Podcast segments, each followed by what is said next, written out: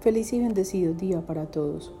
Hoy los ángeles te invitan a preguntarte qué debes aprender de las experiencias que estás viviendo. Es muy claro que estás en esta vida de paso, que todo lo que tienes es prestado y te pasas parte de ella dándole el poder y atención a lo que realmente no es relevante. Ellos te están llamando a prepararte y a hacerte más consciente, a reflexionar sobre tus actos y cómo ellos están impactando la armonía perfecta del universo a apreciar más a la gente que tienes cerca de ti en estos momentos, a valorar más cada cosa por más simple que parezca.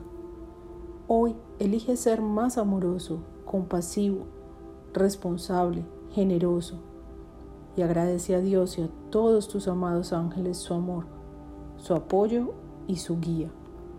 Bendiciones.